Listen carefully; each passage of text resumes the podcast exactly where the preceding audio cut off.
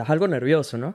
Un pelo. Estás un pelo nervioso, tranquilo, pelito. weón. Esto va a ser una conversación de panas donde vamos a joder, vacilar, divertirnos. De una, con todo. De, de repente, no es, no es una cita, o sea, no, no vayas a sentir que, Coño, que hay que, solución. que, está, Te- que tenía- vamos, después tenía- del podcast va a suceder algo entre tú y yo. o sea. Ya estamos en tu cuarto, pues. Sí, ya está en el cuarto, está al lado de la cama y todo. Rueda la intro.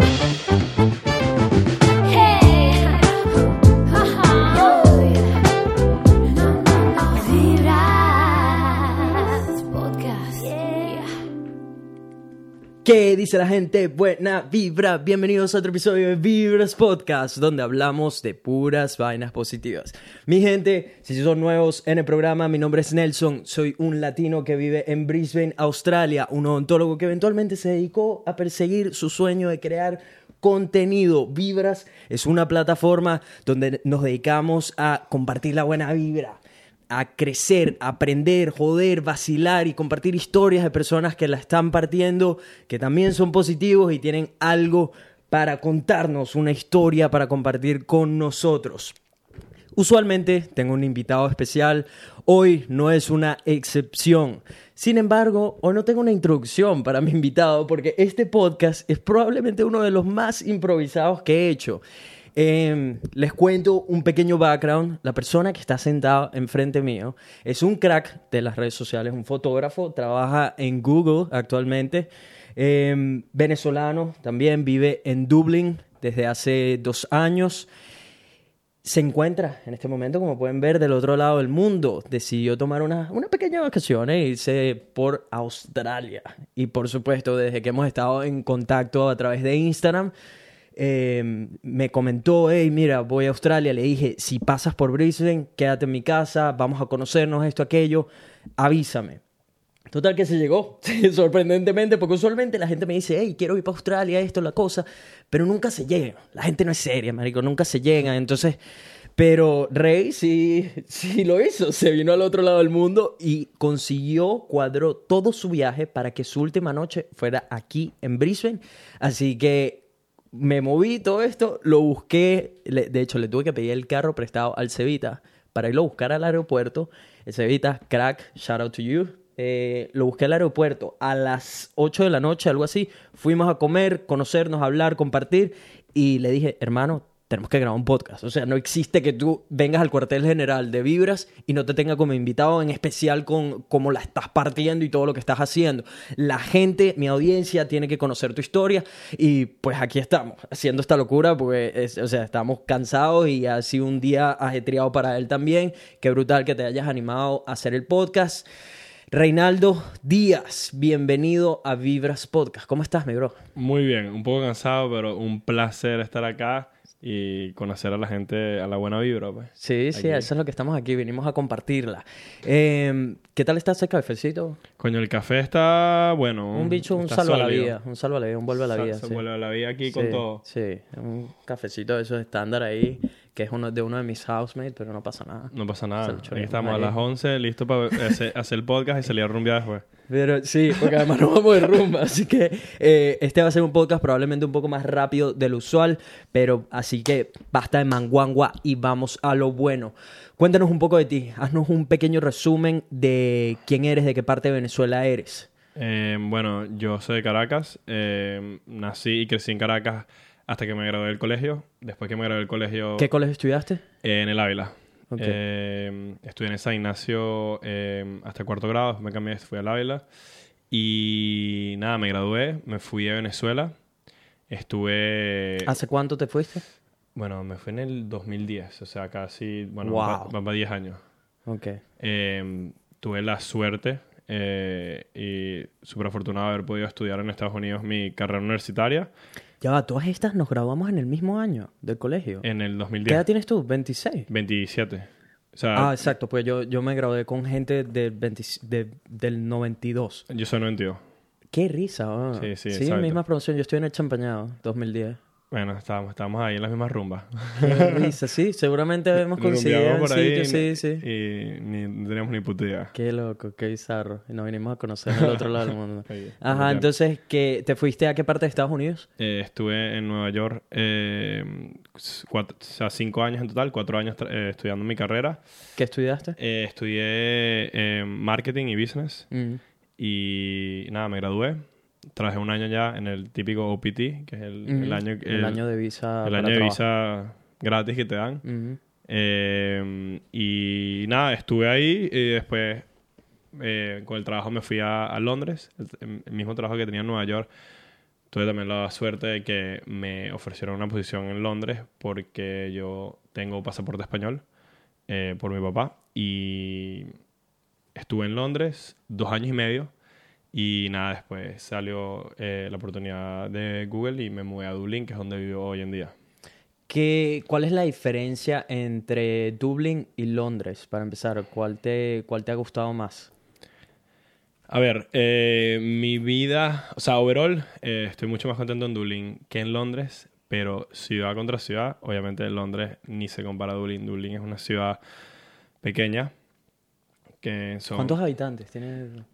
Eh, si no me equivoco, si alguien, seguro alguien me va a corregir, pero creo que son medio millón. Medio millón. Ah, Eh, ok, no está- o sea, no es nada grande, sí. no, no es nada grande y, y sí, la ciudad en sí no es tan dinámica como un, un Nueva York, un Londres. Pero eh, overall estoy mucho más contento porque el- mi vida eh, en Dublín, mi vida eh, eh, labor- o sea, profesional y social eh, es mucho mejor. Que después si quieres te puedo contar un poco más de, de eso de allá. Eh, ¿Te llegó a gustar qué pasó con Estados Unidos? ¿Te vacilaste el estar en Nueva York? Nueva York es increíble, esa ciudad. Nueva. York es increíble. Sí. Básicamente, eh, como los- nunca cambiaría por nada lo que yo vivía allá. Eh, y en el momento yo estaba increíblemente contento. O sea, no me quería ir. Fue como que una bendición escondida haberme ido, porque eventualmente me llegó a donde estoy hoy en día. Mm. Pero en el momento no quería irme. Y. Todo fue por cuestiones de visa. Sí, o sea, mm, sí, más o menos. eh, Porque todos sabemos lo difícil que es conseguir una visa en Estados Unidos. Y fue como que tenía la oportunidad de irme y estaba más fácil. Y entonces, ¿y para qué pelearlo? Y de todas maneras, Londres está bastante bien. Y entonces terminé yéndome. Ahorita trabajas para Google. Sí. ¿Cómo sucedió todo esto? ¿Cómo llegas a caer en una de las empresas más poderosas del mundo entero? ¿Cómo llegas ahí?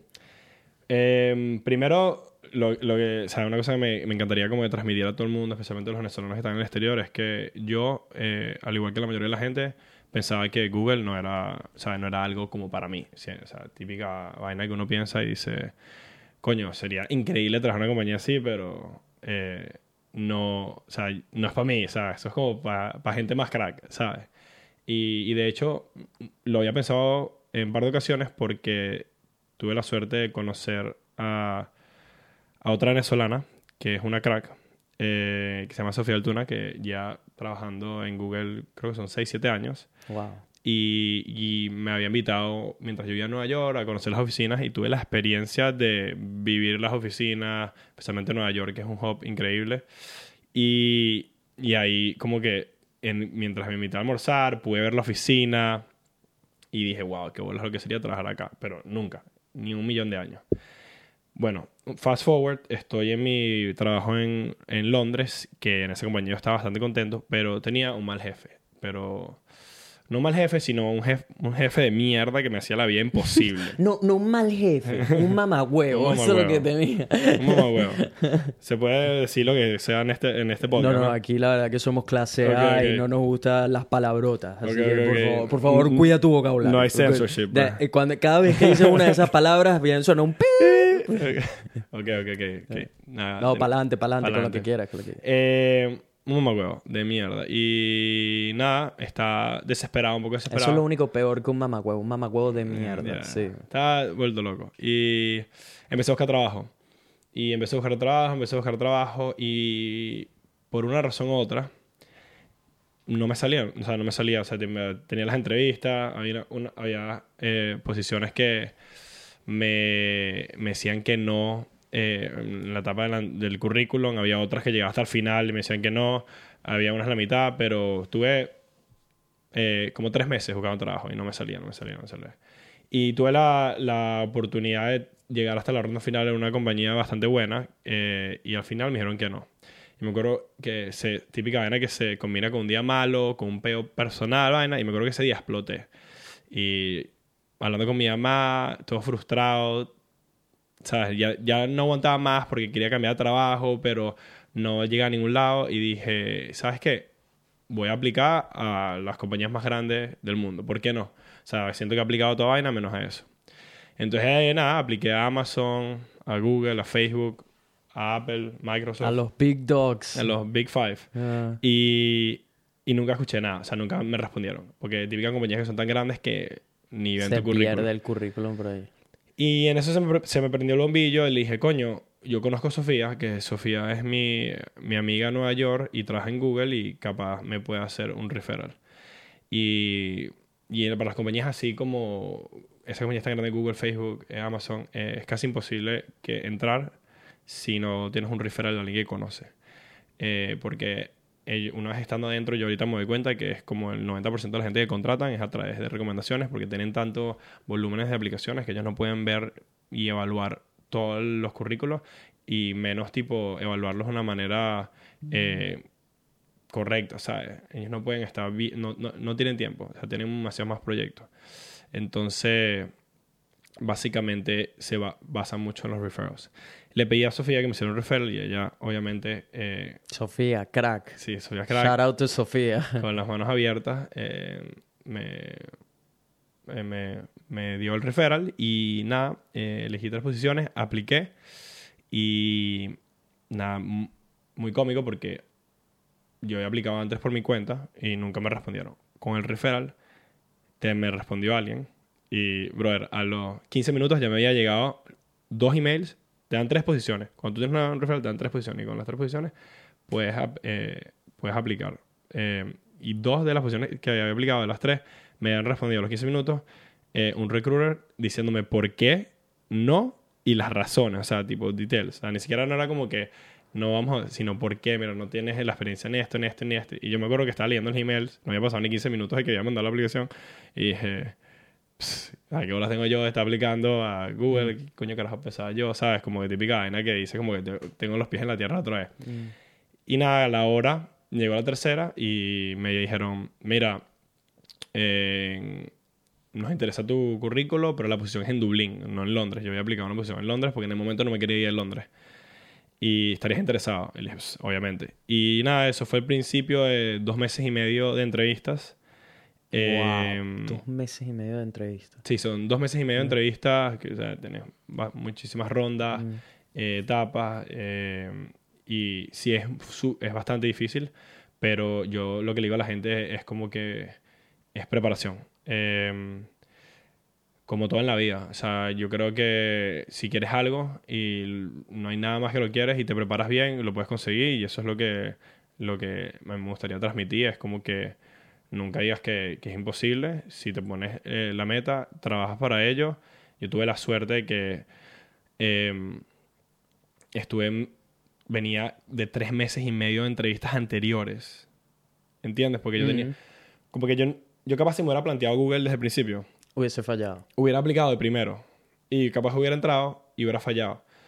Pero los tres, y me- tres meses y medio de, de entrevistas anteriores Te prepararon me mejor. prepararon para la entrevista y lo que me faltó fue prepararme para el material específico que era la aplicación de Google en sí y, y todo lo que es la teoría de, de eso. Pues. Entonces, eh, tuve- esa fue como que la parte de suerte y bueno, y obviamente en el momento Sofía me ayudó, un poco de preparación. Lo que te consigue referral es que te abre la puerta para que el recruiter vea tu aplicación. Pero más allá de eso, eh, eh, las entrevistas son independientes con un equipo, cada paso es independiente, como cada nivel que vas llegando hasta que te contratan son equipos, sabes, como que personas distintas que tienen evaluaciones distintas sobre ti para que como que el, el típica palanca no exista, es Mm. imposible, porque eh, puedes tener palanca para que te abran la, para que te vean la, la, la primera aplicación. Pero después te va a ver otra persona O sea, y después otra de eso. y después otra persona. Entonces imagínate, si tienes palanca para que te vean la aplicación o tienes palanca para que la primera opción de entrevista, no vas a tener para la segunda, tercera, cuarta. Sí. Y, y entonces, más allá de eso, es como preparación. Es como que la preparación es, es lo, es lo, lo importante. Y, y nada, y, y hoy en día eh, yo le abro las puertas a cualquier venezolano que a través del podcast, si quiere, me quiere contactar y creen que tienen una, o sea, un interés importante para aplicar a, Google, que lo que podemos hacer para traer más venezolanos en- a compañías así, Qué brutal. a- adelante. Yo siempre pendiente de, de, coño, yo a los venezolanos y más como estamos todos en el mundo ahorita regados, tratando de... Regados y jodidos. Y jodidos, y surgir y, y, y, y, coño, qué mejor feeling de poder ayudar a un venezolano como, como nosotros que estamos en, en el exterior. Y, y hoy en día uno de mis mejores amigos vive conmigo, también trabaja en Google y fue el mismo proceso, preparándonos, ayudando, o sea, como que no es imposible. Qué fino, man. Qué fino y qué brutal que pongas ayuda a disposición también. Eh, cero egoísmo con eso y es brutal. Es brutal ver que venezolanos que la están partiendo, eh, sin importar en qué rincón del mundo estén, se pongan a disposición de otros, en especial con las circunstancias que tenemos ahorita y por supuesto que todos estamos guerreando donde quiera que estemos para tratar de hacer esos sueños realidad, para seguir alcanzando metas, para salir adelante y para tener un techo y comida, por supuesto. Eh, uno ve en películas, uno lee por internet y tal, que la vida en Google puede ser bastante diferente a una compañía estándar. ¿Qué, tan verdad es eso? ¿Qué tan verdad es eso? Eh, es bastante verdad. O sea, yo diría que hasta yo llevo dos años y hasta el día de hoy, eh, te digo que la compañía es increíble y siempre, o sea, todavía no se me ha bajado el hype. Eh, yo creo que te vas acostumbrando porque se vuelve tu nuevo estándar, pero siempre es bueno como que cuando llevas a un amigo, un familiar, cuando ven todo de, de por primera vez, como que eso te trae un poquito los pies a la tierra y se, te recuerda un poco dónde, dónde está trabajando. Pero sí es increíble todo lo de las películas, eh, es verdad ya. Y yo, en mi opinión, que lo vivo yo, me parece hasta, me- hasta mejor. Hasta mejor en la vida real. Hasta la vida, en la vida real es hasta mejor. Es, es bastante. Soy muy afortunado y verdad que siempre doy las, gra- doy las gracias de, de tener la oportunidad de, de trabajar en una compañía como, como Google. Eh, pero, o sea, como que te cuidan te- y, te, y te hacen sentir que, que te quieren ahí y te dan todas las razones para que no te vayas. Eh, Hacen Te de todo atrapan, como ¿no? un culito que no te quiere dejar. Que culito. hasta lo imposible porque te quede. ya, bro, un culito que te cocina, Sí. Masaje, De masaje, marico, esa es la clásica, esa es la clásica. La si hace clásica. masaje, ya, está, ya está llegando a ese punto Sí, no sí. te quieren dejar ir, pase lo que pase. A mí con un masaje me compran, bicho, te hablo bueno. claro. A mí ya, un masaje ya es como mierda, no me puedo ir. Bueno, uno semanal si quieres. Eh, pero ¿qué tipo de cosas? ¿Qué tipo de cosas son diferentes a una empresa estándar? O sea, tienen un tobogán en mitad de la vaina, algo así. ¿Qué- Eh, qué- o sea, ¿qué, qué cosas son ¿qué? fuera de lo común? Me da mucha risa porque el tobogán es la típica que uno ve en las En películas. las películas. Eso es un clásico. Y, y, coño, sí lo... va- o sea, en mi oficina específicamente no hay un tobogán, pero sí he visto toboganes en... En las- otras. En otras oficinas. Va a Y salir... la, va- la de ustedes que tiene un columpio. Que tiene, que- Tiene un columpio, sí. No me jodas. Tiene unos columpios... no me eh, jodas, eso lo dije jodiendo. No, no, te bola. Tiene unos columpios de, de colores ahí para que la gente se tome unas fotos. ya. Sí, Qué sí. risa, weón. Sí, sí, sí, sí. Sube y baja y mierda. Sub y baja, vaina. No, No- no, sub y baja no. Unos columpios. Estoy tratando de pe- pensar que otras vainas. Qué risa que si hay un columpio. Eso lo dije por decir algo que no fuera un tobogán. Brother, hay unos columpios. No hay tobogán. Tengo que buscar una foto de eso. Eh, a ver, vainas distintas. infi- hay infinitas vainas, tipo. Coño, tienes como un poco de restaurantes, tienes eh, una piscina rechísima para nadar, están construyendo un campo de fútbol dentro de la oficina. Eh, y esta vaina suena un poco como que cheesy, como dice, como dice o sea, lo dicen en inglés, Mm. pero el, el factor para mí que es lo, lo más distinto en Google y lo más cool de trabajar en una compañía así, hasta ahora en mis perspectivas, es la gente. Porque va un poco de como tú me preguntaste, porque prefiero Dublín que Londres. eh, hoy en día y es por la gente con que estoy rodeado. Y si me preguntas qué es lo mejor de Google, es la gente. La oportunidad de conocer a la gente que he conocido em, y, a, y, como mi día a día de ir al trabajo em, y interactuar a manera diaria las personas que interactúo es algo que nunca he tenido antes y nunca he tenido menos en un trabajo. Eh, la dinámica es bastante como universitaria, en el sentido de que hay unas cafeterías, tienes el gimnasio, la gen- eh, es un campus, entonces siempre es muy dinámico que no tienes que planear con gente para encontrártela. Y esa gente es gente que la mayoría del tiempo siempre está sumando. Y esa gente echa para adelante, inteligente, de distintas partes del mundo, con actitud, ¿sabes? En- en- de, de entrepreneur, eh, eh, eh, echador de bola. Y, y, o sea, es muy cool. O sea, es muy, muy cool es- esa, esa dinámica. Y la gente que, que, que he tenido la oportunidad de llamar ahorita, mis mejores amigos más cercanos en, en Dublín, son todos de Google. Y eso es una línea que antes eh, yo no, no, o sea, no es que llevo trabajando toda mi vida, tenía tres años y medio trabajando antes de trabajar en Google, nunca lo había cruzado. Eh, tenías los amigos del, del trabajo, que son tus panas, pero después tenías tus amigos de verdad, ¿sabes? Tenías tus panas de, Mm. de la vida. Sí, esos son los del trabajo. Sí. Exacto, los panas del trabajo y tal. Eh, en, en, en Google, en Dublín específicamente, eh, mis panas de la vida son mis panas del trabajo. Y son panas Verga, que... eso qué brutal. ¿no? Sí, entonces me, me siento a, o sea, a almorzar con ellos, voy al gimnasio con ellos, vaina, y es como, un- es como una universidad, es como un club de una universidad. Entonces, eso es lo más especial, porque dame todos los perks, dame los restaurantes, dame el gimnasio, vaina. Si no tienes a la gente que cuadra, vas a estar infeliz. Si tienes a unos idiotas ahí, unos pendejos que, que, sabes, como que no te suman el día a día, te pueden dar todo lo que tú quieras en términos eh, físicos, pero en la conexión personal, si no lo tienes, nunca vas a ser feliz. Y eso para mí es lo que más suma en una compañía como Google. Y específicamente donde la suerte que he tenido yo, la gente que me ha rodeado, es lo que diría que es la, la, el- la diferencia, Lo clave. lo clave. Y por ejemplo, en todas las cafeterías y esto les dan descuentos o cómo funciona. No, es totalmente inc- inclusive. ¿Qué? ¿Qué? ¿Qué?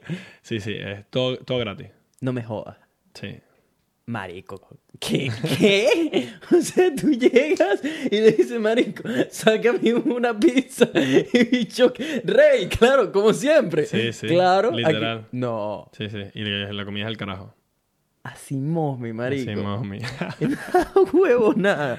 O sea, yo no saldría de Google. Yo me quedaría ahí desayuno, Bueno. almuerzo y cena. Eh, yo no salgo. Lunes a viernes, lunes a viernes estoy ahí, güey. Marico, qué risa. O sea, solo, solo gastas entonces en tu renta y en tus salidas. Vainas de esas. O te pagan la renta también. No, no, obviamente. no, ya decía, marico, bicho, No. bájenle dos. Yo quiero trabajar en Google Bueno, ojo, también. pudiera dormir en la oficina, pero tendría que serlo medio caleta. ¿Dónde está Rey? Ahí está. En la carpa esa que tiene al lado de la oficina. sí. Lo, he, lo he considerado, lo he considerado. Eh, marico, qué brutal, qué brutal tener un ambiente así donde tienes todo, todos esos perks, donde tienes todo eso. Eso es todo lo bueno. Háblame de lo malo, porque tienen que haber cosas malas en este tipo de trabajos también. Plantéanos la realidad de cuál es la otra cara de la moneda para alguien que siempre ha soñado trabajar en lugares como Google. A ver, la, el lado malo de trabajar en una compañía en Google, yo no diría que, es el lado malo, es como que es la realidad que te cae cuando uno trabaja en una compañía que no es Google y empieza a ver lo negativo. Entonces dice, no, coño, que, que, que- el pedo de las promociones, no, que, que la el trabajo de 9 a 6, eh, y uno como que fantasea un poco viendo... Juan Maceo, Eh. huevo loco, la estoy llamando. Juan, espérate, Juan, escucha todos los podcasts, marico. Estás llamando en este momento y estamos en mitad de un podcast candela, hermano. Ya va, huevo loco, ya va. Yo te, yo te llamamos. Pata caliente, ya. quiere salir ya, ya vamos a salir. Dame, dame un chance, déjame terminar con el pana 10 aquí. Ajá. Entonces, nada, lo que decía es que como que uno trabaja en otra compañía y dice todas estas cosas negativas, seguramente no las hay en Google o en Facebook o en Amazon. Pero la realidad, o sea, lo negativo de, lo negativo de Google es lo negativo que hay en cualquier otra compañía. En el sentido de que el tema de trabajar de 9 a 6, el desk job, estar sentado todo el día, eh, tener, ¿sabes? Como que no tener la libertad de poder, eh, capaz, perseguir tu pasión y, y ser tu propio jefe, el corporate job, uno se imagina que yo te estoy contando todo lo bueno en Google y dice, wow, o sea, trabajar en esa compañía no, nunca tuviera que enfrentar, porque tiene tanto positivo que nunca tuviera los problemas negativos, pero es falso. Siempre va a haber un momento de que tienes eh, quieres, tener, quieres surgir, quieres que tenga una promoción, quieres eh, viajar el mundo. Eh, em, este huevo, Juan, Juan está fuera de la casa. nos acaban de gritar por la ventana. Eh, voy. Yo, eh, está gritando por la ventana que le abra la puerta. Bella, Pau. Ah, tenemos, esa es otra, esa es otra cosa. Tenemos a una persona en el público. Te- Pau, ven aquí, saluda. Ten- tenemos, tenemos a nuestra... prim- por sí, prime- primera vez que tenemos a una persona en el público. ¿Puedes ir a abrir la puerta, Juan, porfa? Gracias. Em, y yo diría que, o sea, esa es la realidad negativa de, de cuando, cuando estás en una compañía de Google y te das cuenta que, coño, estando en Google estos problemas todavía los tienes. Entonces, yo me... Yo llego al momento de realización personal que, o sea, estoy muy contento, no me quiero ir, no todavía, pero eventualmente, o sea, tú y yo somos, tenemos ese, ese esa misma pasión creativa, fotográfica. eh, sí hay oportunidades dentro de Google de perseguir eso, pero la realidad es que eh, no tienes... De huevo, loco, ven acá, vale. eh, la, realidad, eso, la realidad es eso que en Google lo que tienes... Esta- Yo quiero que esta historia, ven, esta historia está muy buena. Que Felay. Saluda a la gente buena vibra ahí. Dice, ah, yo voy a- Mira, pero, pero quédate ahí tranquilito. Ah, pero si yo entro, tiene que entrar. Tranquilito, tranquilito. Sí, sí, sí, sí, pasa, pasa, pero, pero calladito, eh, huevo loco. Que está, mira, la historia está muy buena y me vas a cortar la inspiración de días, coño. Sí, bro, qué mal. ¿Qué- qué? Mira, marico, esto está, esto está candela. me está- Marico, te pongo el día chola, te pongo el día chola. Gente, marico, mala mía, pero es que Juan se apareció así de la nada. Te pongo el día chola. Este dicho trabaja en Google, pues. Google. Y nos está soltando todos los secretos sucios de Google. Y acabas de entrar, el bicho me estaba contando cómo están haciendo tráfico de drogas en Google. mano. que el bicho se, ca- se cachó todo el peo, marico. Me estás jodiendo. Reportó a la policía y está... ¿Por, ¿por qué crees que está en Australia? Ya, pero Google en, en Palo Alto. Marico, Google, Google, donde tú buscas, Cali, donde, donde buscas tus tutoriales de, de todo, todo, Google. Ajá, ¿y qué pasó? Marico, el ¿Lo de bicho. Siéntete que está echando el cuento, Eh, weón. mucho más. Eh, ajá. em, en- Marico, y entonces. bueno, estas son una de las vainas que digo, hacer el podcast un sábado a, la- a Sí, las 11 de la a las 11 de noche. la noche. La, la- Sí, marico. la gente entra sí. arrancada. No, aquí nada, es culpable. Los culpables Sí, somos nosotros. primera vez que tenemos audiencia. que- que te- este, este es el primer podcast en vivo, con audiencia. en vivo, aquí Sí, tienes. ajá. Mira, eh, El primero con audiencia, ¿no? Y, y entonces, Marico, te, te tuviste que escapar a Australia para que no te cachara la policía en Dublín con la vaina del narcotráfico, no me jodas. la cara de Andrés. Que ahora no se lo cree. Sí, no, no, no, no, de vuelta, de vuelta a lo serio, de vuelta a Eh, lo a ver, serio. bueno, para cerrar un poco lo que me estás preguntando, es como que. eh, compañía corporate siempre hace una compañía corporate, vas a tener las mismas limitaciones donde sea. Unas compañías son mejores que las otras, pero la realidad es que si quieres perseguir tu pasión y ser tu propio jefe, ya sea algo como tú o yo nos gusta hacer, que es ser creativo, viajar el mundo y, poder eh, perseguir tu pasión, en una compañía así nunca lo vas a conseguir, independientemente de lo que te digan. Tienes un... No, no sé si es un trabajo eh, todavía o, o si esté, cuál es, cómo estás con eso, pero tienes algo on side, una pasión on side, que es la fotografía, eh, que de hecho muy talentoso. Espero, si tengo chance de poner aquí algo de tu trabajo en mitad de tuyo por aquí, debería ahorita estar saliendo, si están en YouTube, deberían salir unas fotos eh, del Panadías. Eh, increíble, tu trabajo a uno me encanta, me encanta el estilo que tienes, la creatividad que Gracias. tienes también. Fascinante. ¿Desde cuándo haces fotografía? Eh, hago fotografía, o sea, si me dices la primera vez que agarré una cámara y empecé a tomar fotos como con ganas seguido, ah, desde mi un viaje que tuve con el colegio en, eh, cuando tenía ca- 14, 13 años. O sea, digamos, yo 14 o 13 años haciendo fotografía. Dándole al ruedo, sí. Pero obviamente fue cuando empezó mi, mi eh, como que eh, la, la curiosidad. Ujú. Entonces me compré una camarita y empecé a hacerlo un- por aquí por allá.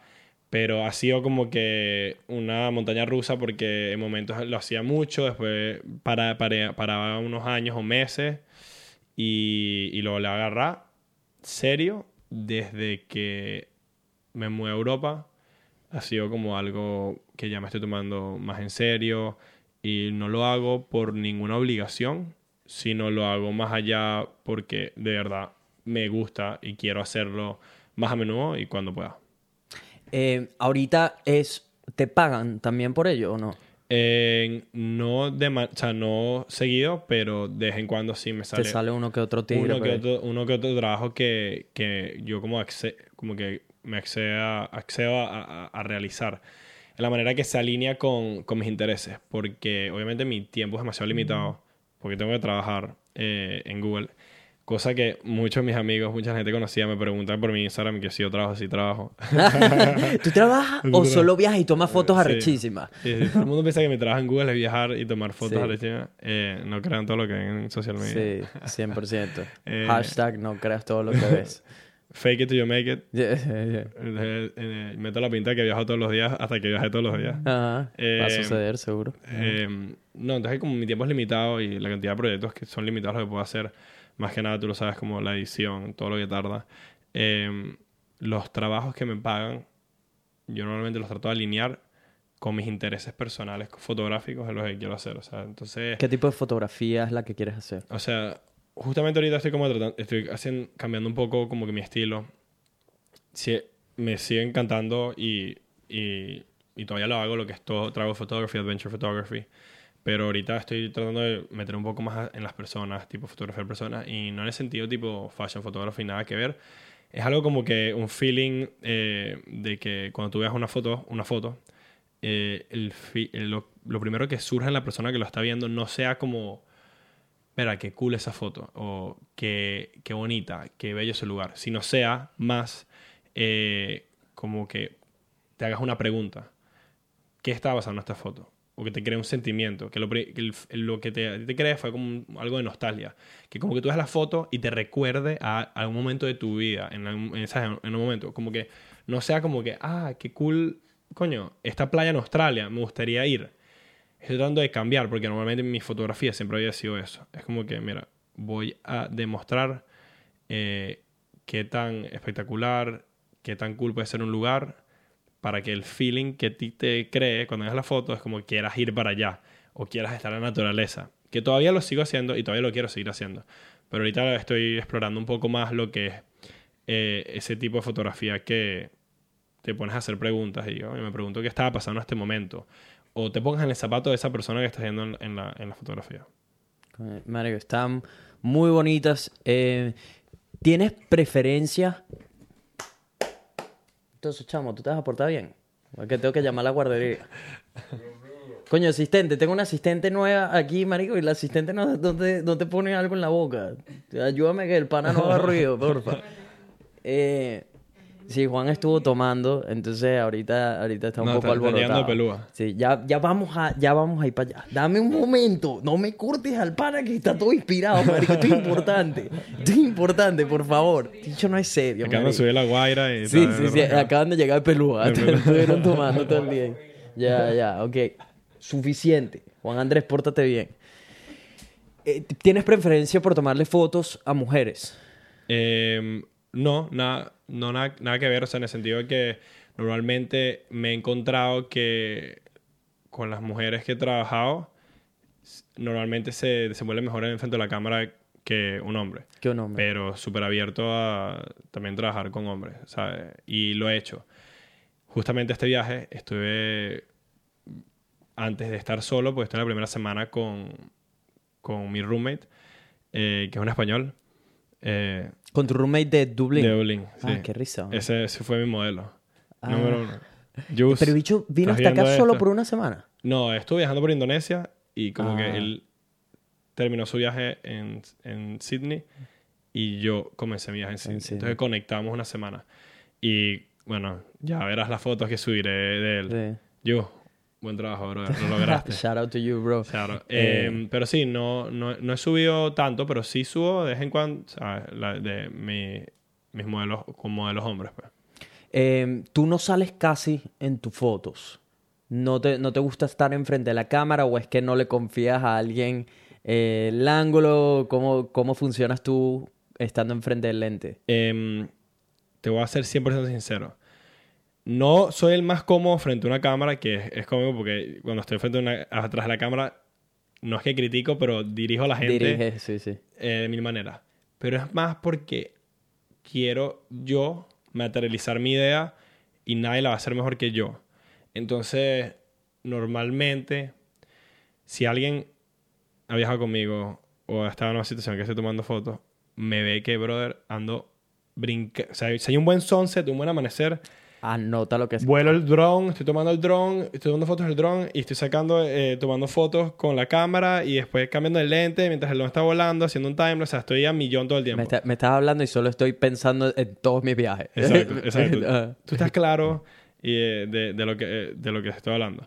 Entonces, para cuando la... O sea, sí tengo fotos y las pocas veces que tengo fotos es cuando viajo con otro fotógrafo y le digo, vale, confío en esa persona que va a sacar un buen... Va a materializar eh, este momento de una manera bien.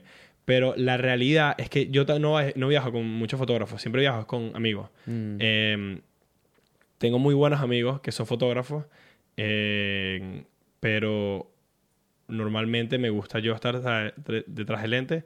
No porque me parezca incómodo salir enfrente de la cámara, porque, brother, a mí, como cualquier persona, le encanta una buena foto Mm, de ellos. Eh, es más por, la, por las ganas de materializar el momento como yo lo estoy viendo y la Como lo idea. estaba imaginando. Sí. Eh, sí, coño, es, es complicado cuando eres creador de contenido y estás viajando y coño, uno siempre también quiere fotos de uno mismo, eh, concederle ese momento a alguien, inclusive si le seteas, yo la manera en que lo hacía era con Pili, que Pili es mi mejor amiga que ahorita se fue de regreso a España y fue la persona que viajó conmigo, ni te cuento cuántos países, este, y fue, Pili nunca aprendió cómo coño manejar la cámara, marico.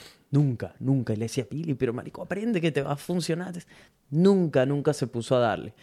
Y de hecho tiene una cámara. Ella me compró mi, mi primera cámara. Todavía la tiene ahí. Una Canon, marico, con sendo lente, toda vaina. Pregúntale cuántas veces la ha usado. O si sabe usarla. Eh, pero siempre era como... La ponía, seteaba todo. La cámara, el ángulo, toda la vaina. Le tomaba fotos a ella y después decía, ok, yo creo que ella se ve bien aquí. Desde aquí ya uno empieza a conocer dónde se puede ver mejor, qué sé yo. Le ponía todo para que marico solo tuviera que presionar el botón. E inclusive había veces que la cagaba, que era como, no sé qué hiciste, solo tenías que presionar un botón para la cagaba, pero no, tanto. pero fue, pero marico, Pili, wow, me salvó durante todo este tiempo. eh, con- Porque tu estilo, yo, te- en tu Instagram te gusta también, o sea, te, te expones mucho tú también. Sí, Fotos a tuyas. mí, me- a mí me gusta estar enfrente del lente eh, precisamente por el tipo de contenido que hago que me involucra Sí, sí, mucho, en claro. especial los videos de YouTube, que eh, es como un blogging cinemático, de ahora va a empezar a evolucionar mucho, porque lo- he tenido el canal un poco parado, pero se tiene contenido increíble donde siempre estoy ahí, siempre estoy ahí conectando con la gente. eh, y, cuando van a mi Instagram, quiero que también de alguna manera conecten conmigo. Me explico, no es- ya no es tanto por narcisismo o lo que sea, sino que ese es mi estilo de lo que estoy haciendo de creación de contenido. Es muy de conectar yo con mi audiencia. Entonces, como que tampoco quiero que va- de repente van a YouTube y en los videos estoy yo blogueando y cinematics, todo esto, van al podcast, me ven la cara, todo esto, ven a mi invitado y de repente van al Instagram y son puras fotos de otras personas. De bueno. Eh, entonces eso lo complica un poco, lo tengo variado. Ojo, no lo tengo variado. Si vas, Mario, te vas a de, de Pili, tengo un montón de fotos, pues era la persona que viajaba todo el tiempo conmigo. Eh, de repente me cruzo con, con alguien como Pau o lo que sea y le las saco unas fotos y si veo que hay alguna, ahorita también llegó un punto donde entendí que el grid significa mucho si uno está haciendo esto de, de Instagram, que sea tu vida, que sea una vía de monetizar y todo esto y se tiene que ver profesional. Sí, Entonces ya, 100%. ya es como que me he puesto más restricciones de qué posteo. Eh, y precisamente porque quiero apuntar a trabajar con ya sea una empresa como esta que salió que te comenté ahorita que ok, queremos que vayas y hagas videos en- con los del barco que hice en Whitsunday fue lo mismo, queremos que salgas y tú salen los videos y todo esto. Si van a mi Instagram y ven que yo no estoy en las fotos, es, ¿sabes? Es como un medio ya. choque ahí o empiezan a asociarme con algo que no soy. Entonces, si, si trato de mantenerme yo también en las fotos que monto, pero no ser solo yo. Tengo una sección, o sea, si lo ves, hay una, una línea que es portraits, hay otra que es un portrait, pero un poco más, con más distancia, donde se ve un poco más del entorno, y una que es usualmente una foto de landscape o Ya. drone, todo esto. Tiene un sentido, ¿no? Eh, Sí, sí, si vas y sabes de, de fotografía, lo vas a ver y dices, ok, este bicho sabe lo que hace. Pues, pues, Ok, ya, hay ya. un, hay un, un- una, una- unas reglas que me puse yo mismo no, y- para que se vea decentemente. Em, ¿Cuál es la meta? ¿Qué es lo que quieres hacer? Ahorita estás en, por supuesto, una de las mejores compañías del mundo. Tu trabajo suena increíble para muchas personas. Para alguien como yo, por ejemplo, me parece brutal lo que estás haciendo, pero no es algo que yo haría. Inclusive, si me ponen ahorita, me dicen mañana, Marico, ¿quieres venir a, hacer, a crearle contenido a Google? Diría, ah, me quieren sponsorear un video, plomo le damos. ¿Quieres que esté en tu oficina trabajando para ti con un sueldo fijo? Negativo.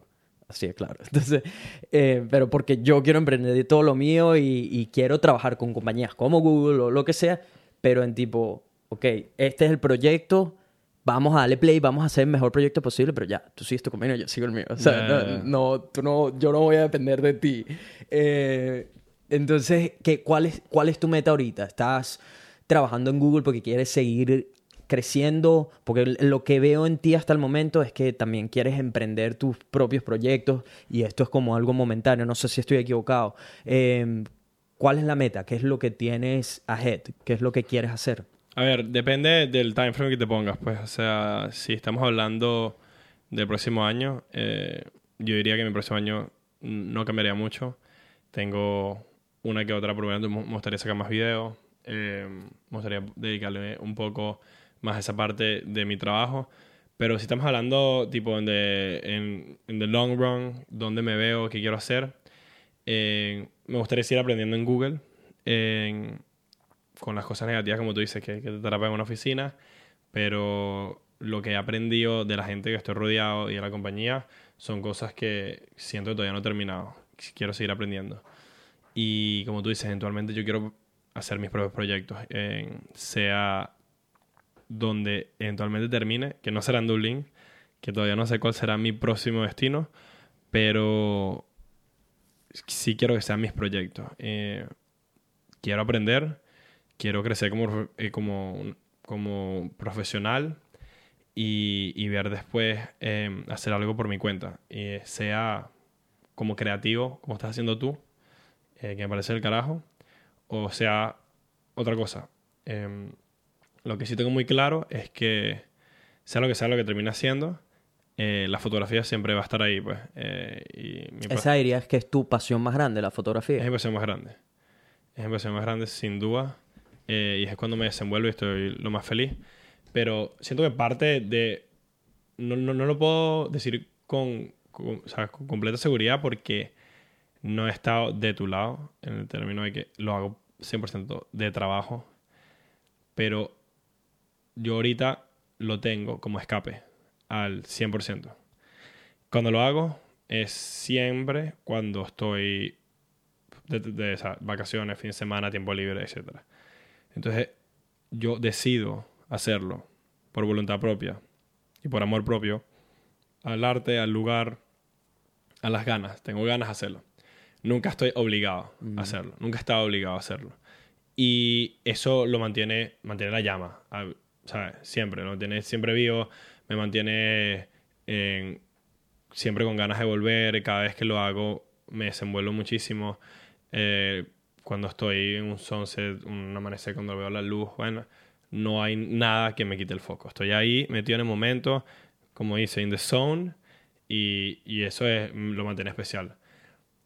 No es eh, una cosa, no, no es directamente eh, como que exclusiva de la otra. Puedes trabajar y tener esa misma pasión, que yo creo que eso es como que tienes tener demasiada suerte y si lo llegas a conseguir, o sea, quédate ahí porque lo estás logrando. Pero a veces tienes las situaciones que tú debes de saber muy bien porque yo te he seguido y tienes unos trabajos que a veces son una ladilla y coño, no, quieres ni grabarlo, ni pararte en la mañana para hacerlo, ni editarlo. Y van, entonces como que cuando llega ese momento de que, llega el momento como que de hacer tu trabajo personal, estás un poco agotado, deteriorado y dices, otra vez editar esta vaina y capaz como que te limita. Entonces, por ahora lo quiero mantener así. Espero que en algún momento, como sería, sería mi sueño, sería poder hacer 100% lo que me gusta, la pasión de fotografía, de filmmaking y de manera eh, poder monetizarlo eh, al 120% y disfrutar de eso. Pero en el futuro yo me veo es eso, trabajando en propios proyectos y la pasión de fotografía on the side.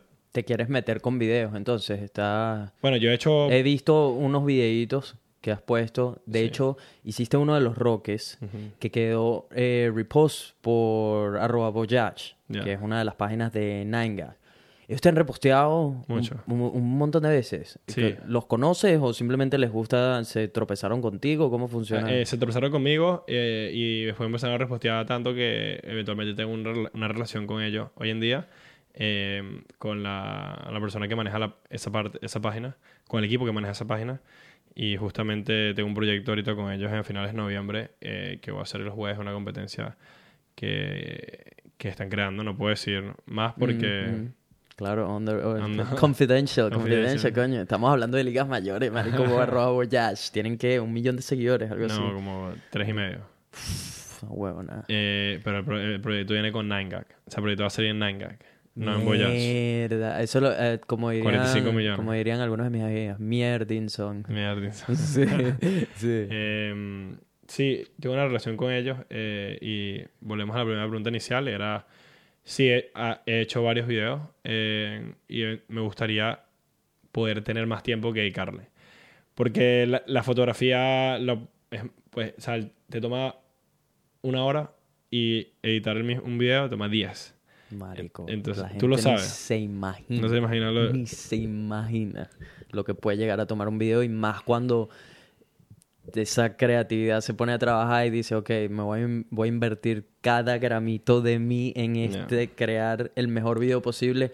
¿Cuánto puede tardar un video de dos minutos, un minuto? Claro, bueno, lo, lo que tienes que ponerte a ver es, es así de sencillo. Eh, cuando tienes un equipo profesional haciendo una publicidad, una película, lo que sea, un, un TV show, hay equipos de cientos de personas Mm, que se dividen cada task específico de crear esa visión y convertirla en un arte audiovisual. mm, Eh, sí, tienes el director, pero el director no edita. mm, mm. El director no hace el sound design. El director no hace el lighting. el lighting, el color, eh, el, el color arrangement, el color editing, Mm. el sound editing, sound mixing, todo eso, ¿sabes? Eh, ahí es cuando te das cuenta, cuando lo empiezas a hacer tú solo, que te vuelves loco, porque cuando nosotros, tú y yo estamos haciendo los videos, tenemos que elegir la canción, editar la canción, todo, eh, editar los colores del video, hacer el code editing, eh, después, tipo, verlo otra vez. Entonces, eh, toma demasiado, demasiado tiempo. Y no lo he hecho más por eso. Pero justamente ahorita estoy trabajando en un video de un viaje que, que yo hago todos los años, que se llama The Invasion, que es como un video... Ajá, yo vi es del barco, ¿cierto? Que son unos barcos, como un Jadwick, pero organizado por, por eh, unos amigos y yo. Y... Ah, tú eres parte de la organización de esto. Sí, sí, sí. Wow, brutal. Eh, entonces, Llévame. Hashtag llévame. eh, estás más que invitado eh, aquí N, pero eh, te, tienes, te tienes que llegar pues para allá, para el otro lado del mundo. Eh, creo que me tocará hacer un salto hasta allá porque sé muy, como diría una amiga mía de la universidad, Betsabe, shout out to you como siempre, crimi bestial. Crimen y bestial. Sí. Son, son increíbles los, los viajes. No, en verdad, este es, ya es el segundo año que lo hacemos y bueno, tenemos planeado hacerlo el tercer año. El punto es que estoy haciendo ese video, lo hice el año pasado, hice los roques y cada vez que hago un video me da súper bien, solo que, coño, me toma demasiado tiempo y como volvemos a lo mismo, si trabajo, eh, independientemente de lo que piensen muchos de mis amigos, que lo único que voy a... Si tengo que trabajar, entonces me, me se tarda. complica. Se sí, complica, se complica. Hay un choque de tiempo. Justamente ahorita estoy eh, bloqueado en el video de Invasion, que ya tengo todo el material listo para empezar el video, pero no he podido conseguir la canción. Marico, eso puede tardar a veces no tengo la canción. Si alguien días. tiene una canción que me recomiende, de- Sí, el- a no sé veces- cuándo saca este podcast, pero puedo seguir trancado. Marico, a veces puede tomar, a veces la canción puede determinar la inspiración para un- el video completo. Sí, porque es como un travel video, ¿sabes? No es una historia tipo detrás que tiene un script, un significado, es más algo como que para que hacer que la gente quiera Motivarlo, venir. sí. Motivar a la El gente que- encouraging el- eh, ¿sabes? Como que vente al viaje, es así. Y todos estos videos giran alrededor de la canción, el ritmo. Mm. Entonces, obviamente ya las tomas las tengo, el, ya grabé todo como quería grabarlo en el momento, pero ahorita el editing viene dependiendo de, La de la canción. Y le pre- tengo amigos que son conocedores de música, que tienen mismo- eh, el mismo gusto que yo. Tengo amigos que son DJs y le he pedido ayuda. Y es, es difícil porque tú tienes una idea en la cabeza Mm. y ellos tienen otra y es como que... No, no, no es tan así, es más así. Sí, y, y- y- No, y- no, nunca llega. nunca llega. Y, y- y es una palia porque, o sea, normalmente cuando le pides a un amigo, brother, ¿me puedes ayudar? Y la persona se toma el tiempo de hacer un playlist. Mm, Te manda un playlist de 20 canciones. Te da todas las razones por las que cada canción está ahí. Sí. Y tú las escuchas las 20 Y ninguna es. ninguna te llega. Y le dices, y, que- y el pana, ¿cuál vas a elegir? y tú, Marico, ajá, ¿cuál, ¿cuál es la que te gustó? De las 20 que te mandé, mamacuevo. dime tu top 5. Y tú, mierda. Mierda. eh, coño. Mayday, mayday.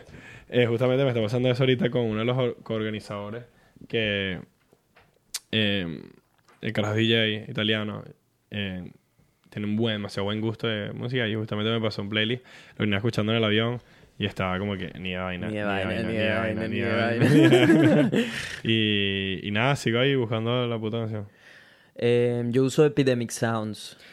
Sí, pero eh, Epidemic Sounds me parece que es brutal para fillers. Mm. pero no me parece que tienen ninguna canción que tenga carácter suficiente para cargar un video como el que yo quiero hacer.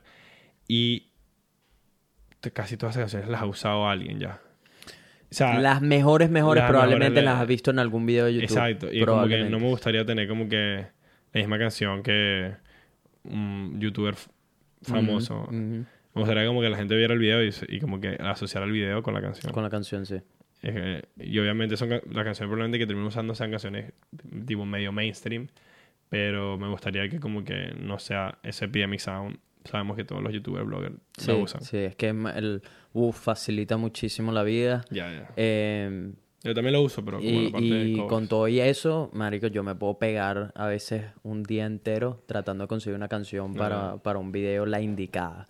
Eh, porque la canción determina, el sonido en general determina 50% de un video. Total. Bueno, nada más te das cuenta en, en el cine, en gente como Hans Zimmer, eh, de Inter- Interstellar, In- Inception, eh, Dark Knight, eh, que para mí es o sea, uno de los mejores eh, em, sound creators de Hollywood. Este carajo a veces gana más que los mismos actores, ¿sabes? No, o sea, sí. porque es tan importante y, y es- el trabajo de él es alucinante y ahí te das cuenta lo importante que es el sound. Eh, y en los Oscars, típica vaina que están dando los premios a la- eh, Best Actor y de repente ponen eh, Best Sound Editing, Best Sound Mixing. Y tú, "Marico, ¿Cuál es la diferencia? Esa mierda, dale siguiente. Pero cuando te pones atrás, como, como tú y yo, te das cuenta lo importante que, que son los dos. Sí, yo en el futuro, cuando todo esto se dispare, creo que una de las primeras cosas que voy a contratar es alguien que ayude con la edición. Sí, con la Porque es que, wow, es mucho trabajo. trabajo, Cuando lo haces por tu cuenta, es muchísimo. Y tener a alguien que ayude ahí, mierda, agilizaría demasiado el proceso y me permitiría a mí ocuparme más de los siguientes proyectos. Ok, vamos, vamos ya a arrancar el siguiente. Y esto es lo que vamos a hacer, o proyectos más grandes Claro, aún. claro. Cuando tienes que hacerlo todo por tu cuenta y estás llevando adicionalmente un podcast y esto y aquello, no. Instagram, tal. Marico, tienes que sacar tiempo- millones de tiempo es arms. limitado. Sí, es peludo. Eh, ya estamos cerca para pasar al after party, unos minuticos extra con el Pana Díaz, ¿qué recomendaciones le darías a una persona que quiere perseguir quizás eso, una, una vida de trabajar para alguna de estas empresas grandes, sea porque su sueño más grande es trabajar en algo como Google o quieren hacerlo por un tiempo como tú para ganar experiencia necesaria, eh, vivir esa oportunidad y de repente después dedicarse a algo más, pero están en el primer escalón, todavía no han logrado llegar ahí. ¿Qué recomendaciones les darías a esa persona? ¿Qué te gustaría que te dijeran a ti en el pasado en esa posición? A ver, depende de en qué, en, en- en qué escalón estemos hablando que está esta persona. Si estamos hablando de si eh, los chamos están terminando el colegio y están empezando la universidad y estás como, ¿con qué coño estudio? Eh, uno de los, no errores, pero una de las cosas que yo me hubiera gustado haber cambiado es tipo esa mentalidad de que tienes que estudiar lo correcto, ¿sabes? Quote tienes que irte por business o finanzas o, o la, cualquier otra mierda. Yo no puedo ser, no puedo ponerle más énfasis en, en este punto que es tipo, estudia lo que de verdad te apasiona, aprende de eso, porque eso no va a determinar si entras en una compañía como Google o no, Microsoft o Amazon, lo que sea. La gente va a ayudar. Eh, irte por lo seguro nunca es especial. Yo creo que estudiar lo que de verdad te apasiona, algo específico eh, que de verdad te despierte energía en las mañanas, ve por eso. Porque yo no lo hice y, y no determinó el hecho que haya entrado en Google. No. Si alguien quiere entrar en Google, se basa más allá de la experiencia. Eh, y como ya como Google, yo ahorita estoy adentro, te lo digo con toda la certeza. eh, el título universitario y las notas no importan casi nada, lo importante es que lo tengas, que demuestra que eres un tipo de persona que, que te puedes involucrar en un proceso de cuatro años suficiente. Más allá de eso no importa. Eh, lo que importa es tu experiencia anterior al trabajo, eh, a, tu aplicación en Google. ¿En qué sentido?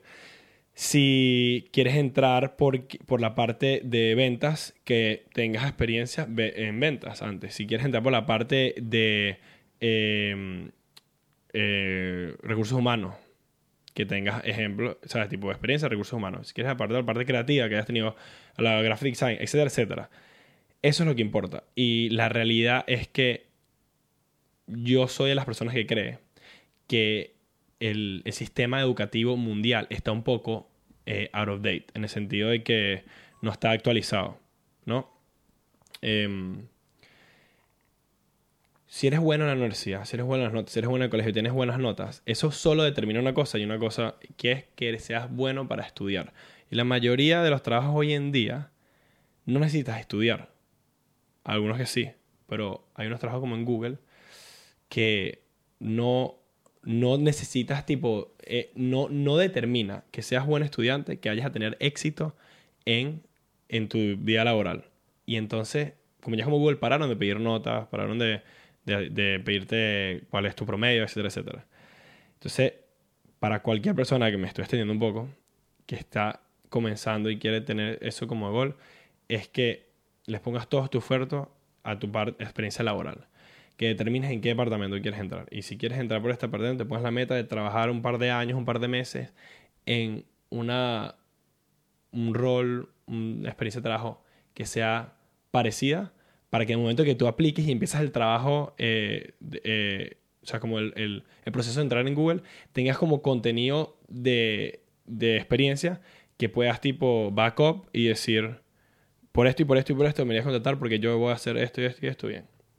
Porque tengo la experiencia anterior.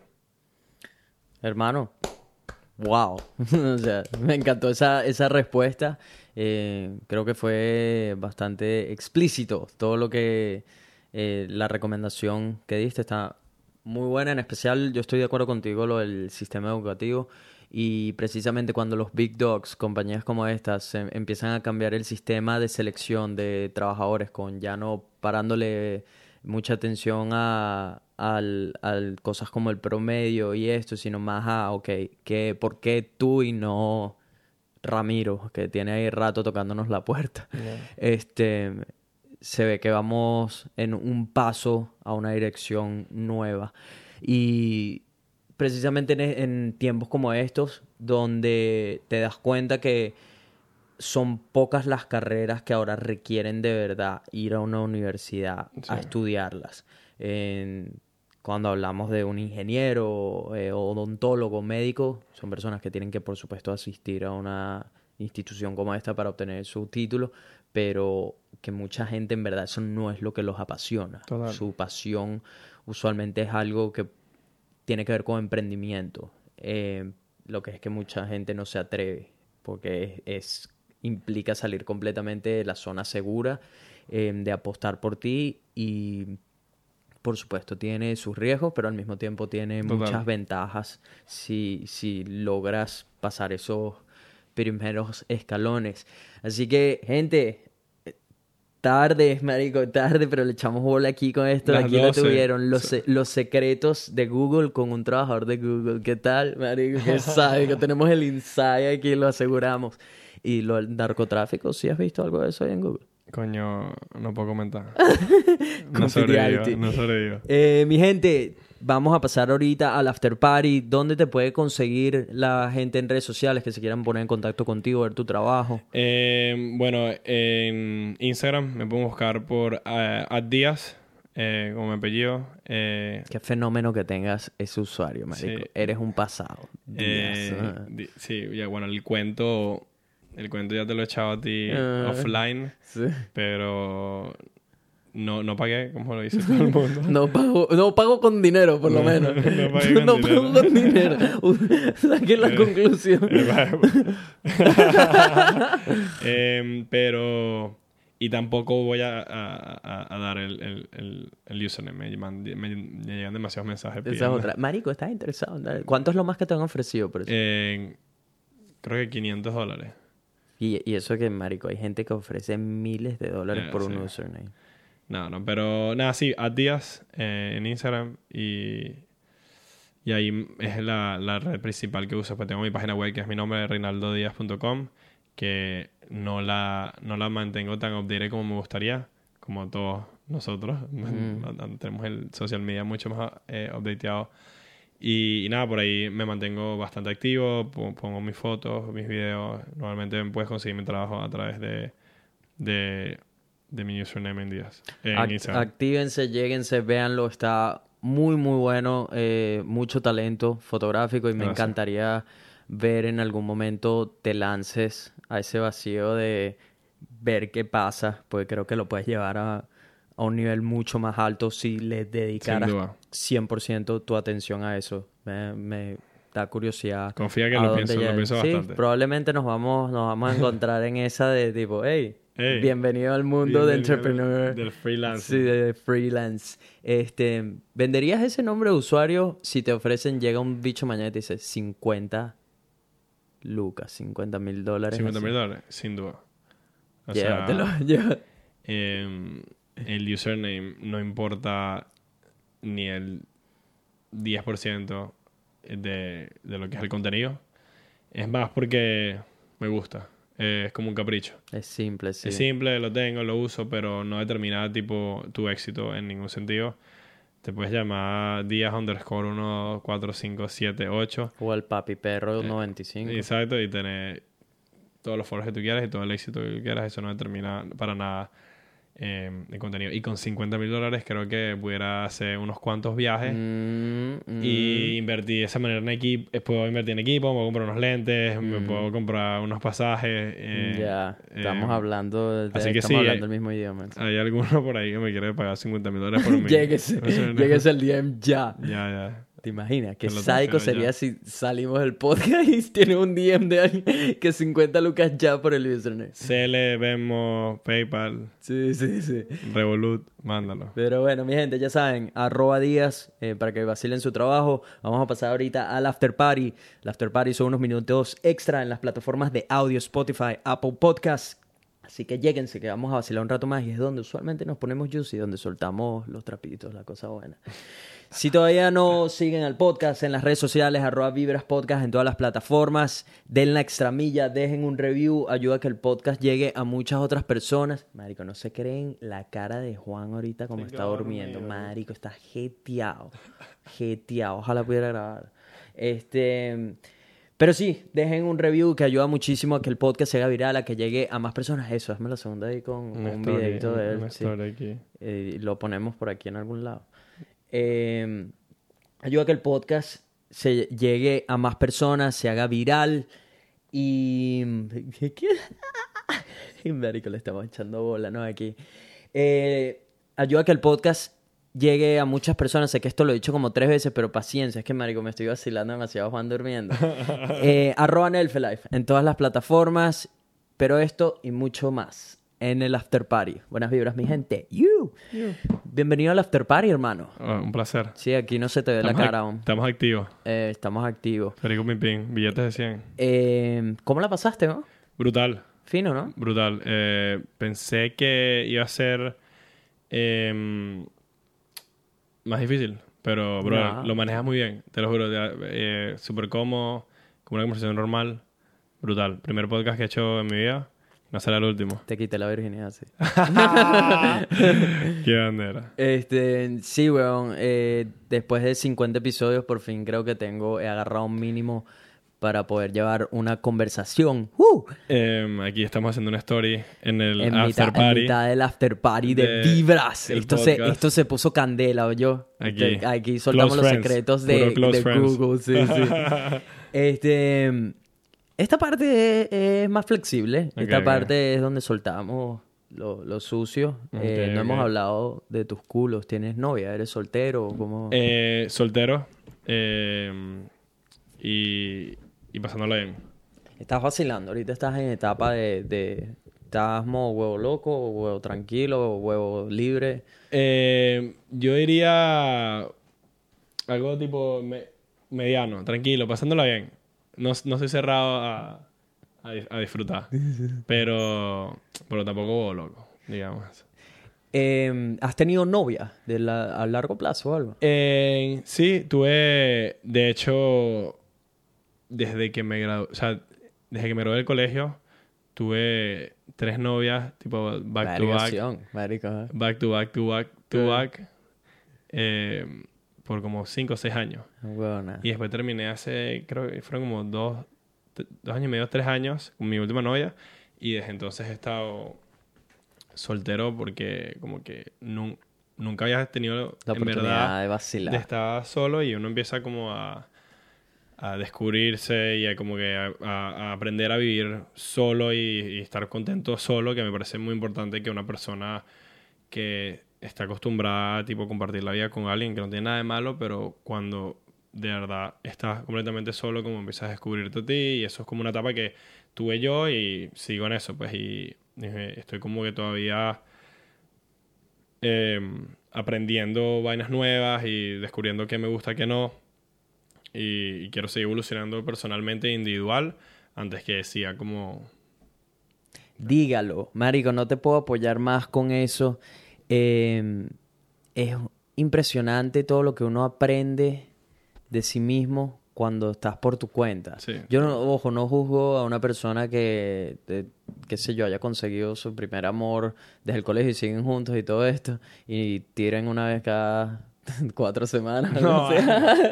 no, no, no, joda, joda. Este, pero, marico, creo que es, es ideal tener un periodo cuando seas medianamente adulto donde estés solo para que te conozcas, en para que crezcas, para que entiendas que es, así me ha funcionado a mí también, entender quién soy, a dónde voy, mi propósito, y eso me permite identificar mejor quién es la persona con la que me gustaría estar o que, cuál es el tipo de persona que busco. Eh, Total. Y, y, marico, enten- entender, entenderme a mí mismo, no Sí. tenerle miedo a la soledad. Creo que mucha gente también le tiene miedo al estar, al estar solo, sea, Pero yo, eh, eh, yo creo que es algo más tipo, es como instinto humano tener miedo a la soledad. mm, Y más cuando en la cultura de hoy en día eh, siempre se nos promueve tipo tener una pareja, el ultimate goal eh, en la cultura que, que de, de la vida de hoy es Mm. como tener una familia, Mm. Estar casado y, y obviamente eso no ha cambiado en mí, pero, pero sí es como que crea un poco de, miedo general a, a- a la idea de estar solo unos cuantos años, ¿sabes? Como que eh, te pregunta a tu abuela. ¿tienes novia? Mi abuela, marico, mi, Y- mi abuela le faltan medio dos tornillos, es lo máximo.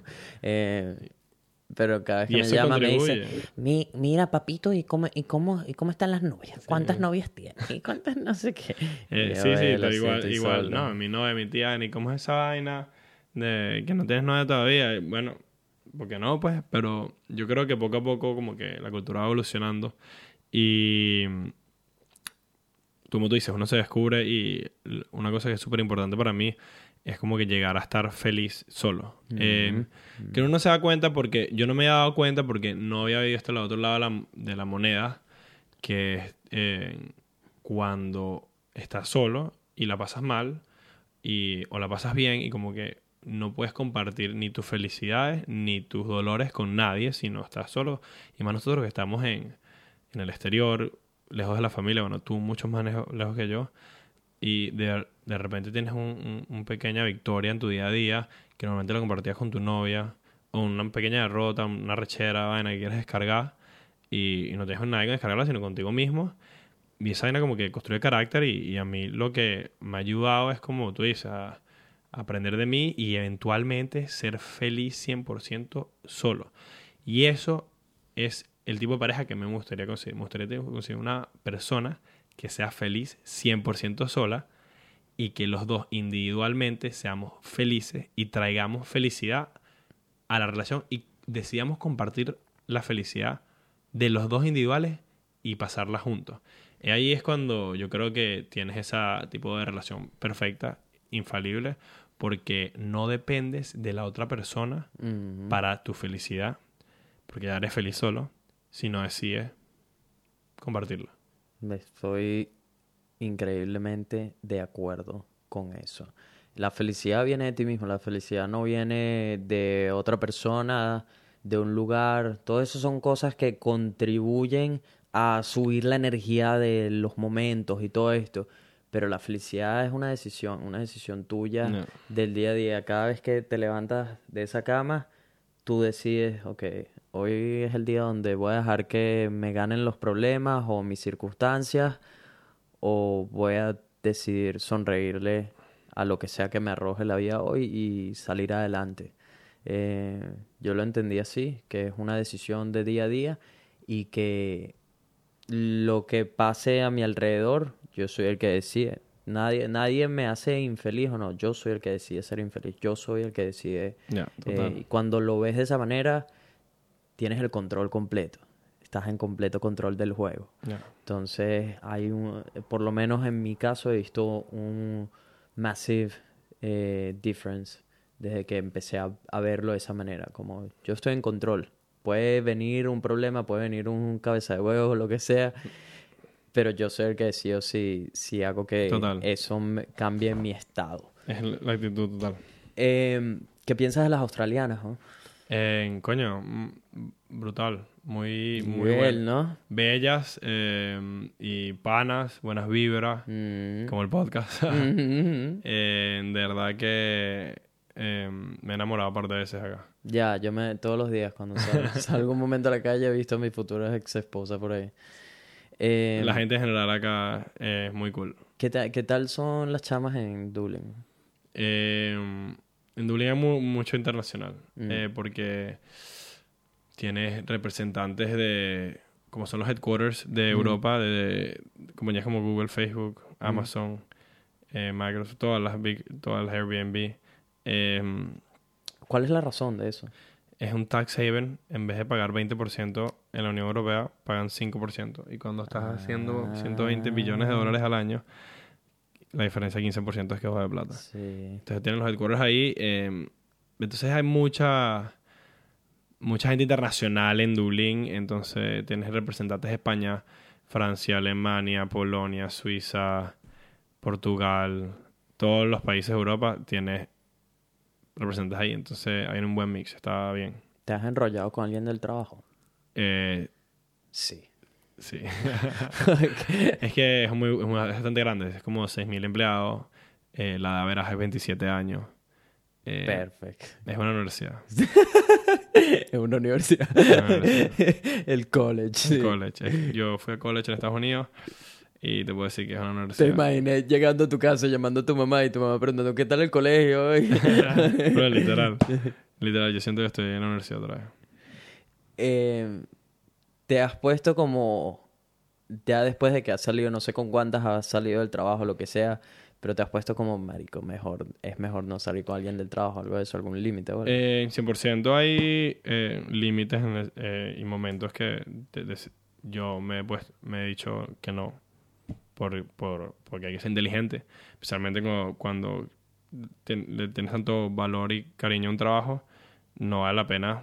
Al menos que valga la pena. ¿sabes? que valga la pena me- meter ese- Al menos que sientas que puede llegar a algún lado. Pero em, normalmente, si, hay como buena comunicación y uno es respetuoso de los dos lados y, y como que se habla claro desde un principio que, que se quiere llegar, em, normalmente las cosas van bien independientemente si no funcionan. Pues, o sea, todos, ¿sabes? Somos seres que queremos experimentar y de repente pensabas que te podías ir con una persona, no funcionó, puedes seguir adelante y si uno es maduro y, y habla y acepta las cosas bien, no, hay, no se puede crear problemas. Pero siempre hay excep- excepciones y, norma- y normalmente uno trata de manejar eh, la situación. Si ves que te estás involucrando con alguien y quieres que te pueda afectar negativamente, yo creo que es mejor no hacerlo. Conozco muchos casos que no lo han hecho y han terminado han terminado cosas malas, ¿sabes? No quieres tener una mala relación con alguien que estás viendo Mm, todos los sí, días no vale, en el trabajo, no, no, no, nada, nada de eso. He tenido la suerte que no ha pasado. Las personas con que están involucrados eh, están en la misma compañía, pero es una compañía muy grande, están en, en distintas áreas. distintas áreas y, y, y cuando ha parado de funcionar, eh, se ha hablado, o sea, se ha comunicado normalmente. Eso te, te digo, cuando uno está involucrándose con alguien que está dentro de tu misma compañía, la comunicación, por lo menos la manera que yo manejo, es tres veces más de una comunicación normal. Solo para que todo esté bastante claro. ¿Has tirado en las oficinas? No, Eh, eh, eh, ni planeo. No, no, sí, no, no. La piscina también cuenta como la compañía. Eh, sí, ni vaina. Ni vaina. ¿Cuál es el sitio más extraño donde has tirado? Más bizarro. Más arriesgado. más- Soy el típico de. El típico juego tipo de, be- de tomar que siempre pierdo porque mi, mi lugar no está interesante, pero. Déjame pensar, brother. A ver, porque capaz en las últimas. Mi veces- cama. no, verga. Creo que ha sido tipo en una sala, mientras en la otra sala, típica casa que tiene varias salas, están cantando cumpleaños. ¿Qué? Cumpleaños. Dale, dale, dale. Chola, chola, chola. chola, Que ya está cantando cumpleaños, ya va a terminar la canción. Eh, en Sí, tu sí. casa, en tu casa. De... No, no, en, en su casa.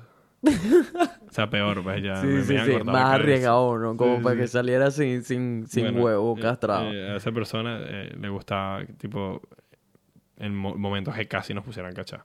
Marico, yo soy muy así, bicho. Te hablo claro. Te hablo claro, hablando claro, aquí soltando. Coño, yo. yo Me vacilo demasiado la adrenalina de, De que, que te me puedan puedan cachar. agarrar. De hecho, mi mamá me agarró una vez mientras Verga. me estaban echando mamerto. Pero lo hiciste a propósito. No. Dejaste la puerta abierta No, no, y no, gritaste mamá. No, no, no. Tu no, mamá no. estaba viniendo. No, no, y no. te- Estoy tipo todo. Mamá, si estás escuchando esto, lo siento. Eh, Pero sí, eh, fue heavy, marico.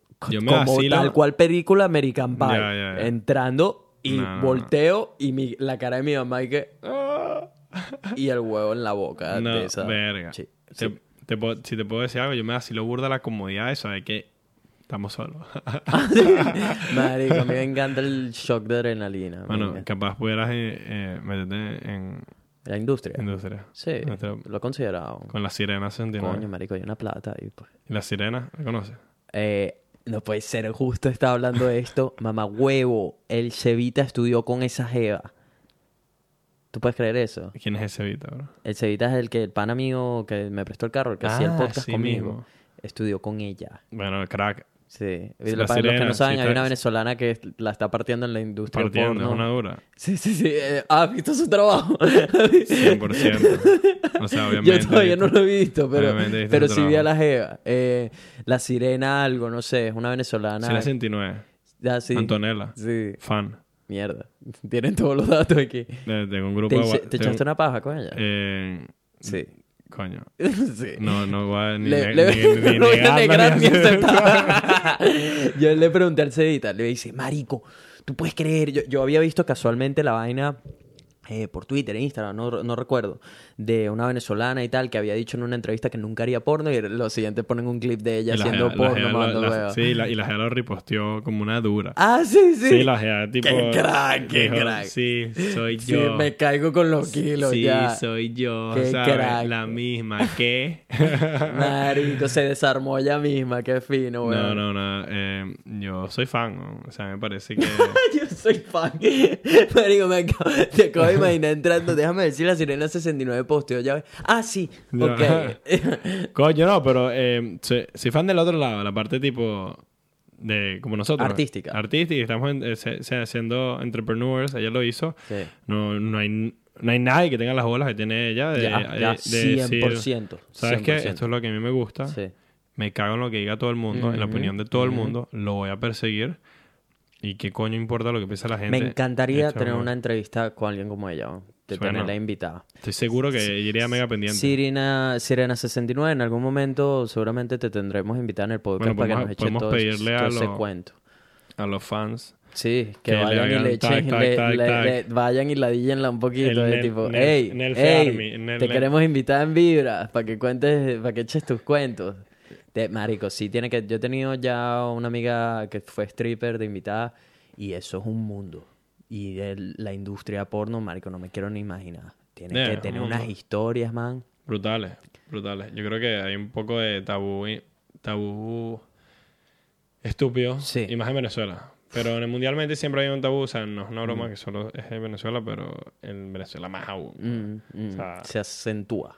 Acentúa, como todo. Sí, aquí cuando sales a países como estos, como Dublín seguramente también, eh, que Dublín por supuesto no es un país, pero el- el- tú entiendes lo que quiero decir por si acaso. Eh, sí, te das cuenta que la mentalidad es un poco más abierta en ese sentido. ¿Qué significa tu tatuaje?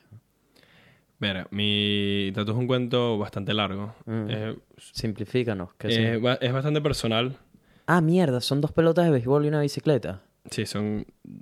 porque ya no, ya, ya, lo, ya no pueden ver, ¿no? Nada más pueden escuchar. Sí, ahorita están escuchando. En- pero hay eh, veces que saco clips y hay algo bueno por ahí. Bueno, es una. Es una pelota. O sea, son, es una bicicleta que las ruedas son pelotas de béisbol. Y represente, representan a las dos figuras de padre más importantes que he tenido en mi vida. Obviamente, mi, mi, mi papá eh, y mi padrastro. Eh, mi, mis papás se divorciaron cuando yo tenía. Era, o sea, tres años. No me acuerdo específicamente, pero si no tengo recuerdo de mis papás estado juntos. Eh, y básicamente mi mamá se volvió a casar con mi padrastro y, y tuve la suerte de, que cuando vivía con mi mamá, mi padrastro me, me criaba y pues con mi papá, obviamente. Mi, mi papá, papá del carajo fue increíble y todavía sigue mega presente. Eh, y el tatuaje en honor a ellos dos, las pelotas de béisbol eh, por mi papá, pelotero, crack, puede haber llegado a, a, a las grandes ligas, seguro, lo dice todo el mundo lo conoce, pero nada, una cosa no se dio. Y, y- y mi padrastro, que falleció, eh, montaba bici, era un crack de la bici, fue uno de los emprendedores que abrió que sí, eh, Pajarito.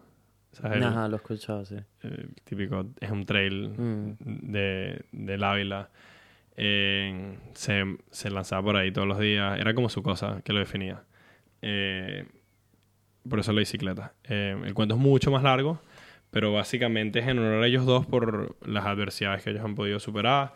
Y es como un recordatorio eh, todos los días de que no importa qué peo obstáculo tenga, no me puedo rendir porque ellos no se rindieron y puedo seguir echando para adelante. Y creo que no hay mejor manera de cerrar este episodio de Vibras Podcast, señores. Un aplauso porque aseguramos la bolsa. We secured the package. Lo logramos, marico. 12 bien. y cuarto de la noche, mi gente. Espero se hayan vacilado este episodio.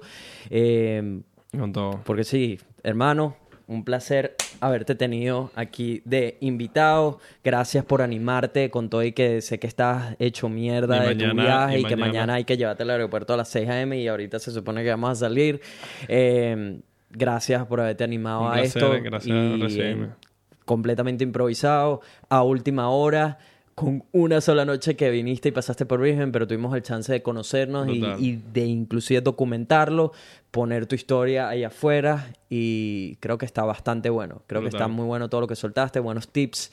Eh, gracias, hermano. Gracias. A ti. Y, eh, y bueno, para la próxima, cuando vengas a Dublín, hacemos el podcast allá. Ya lo dijo, ya lo dijo.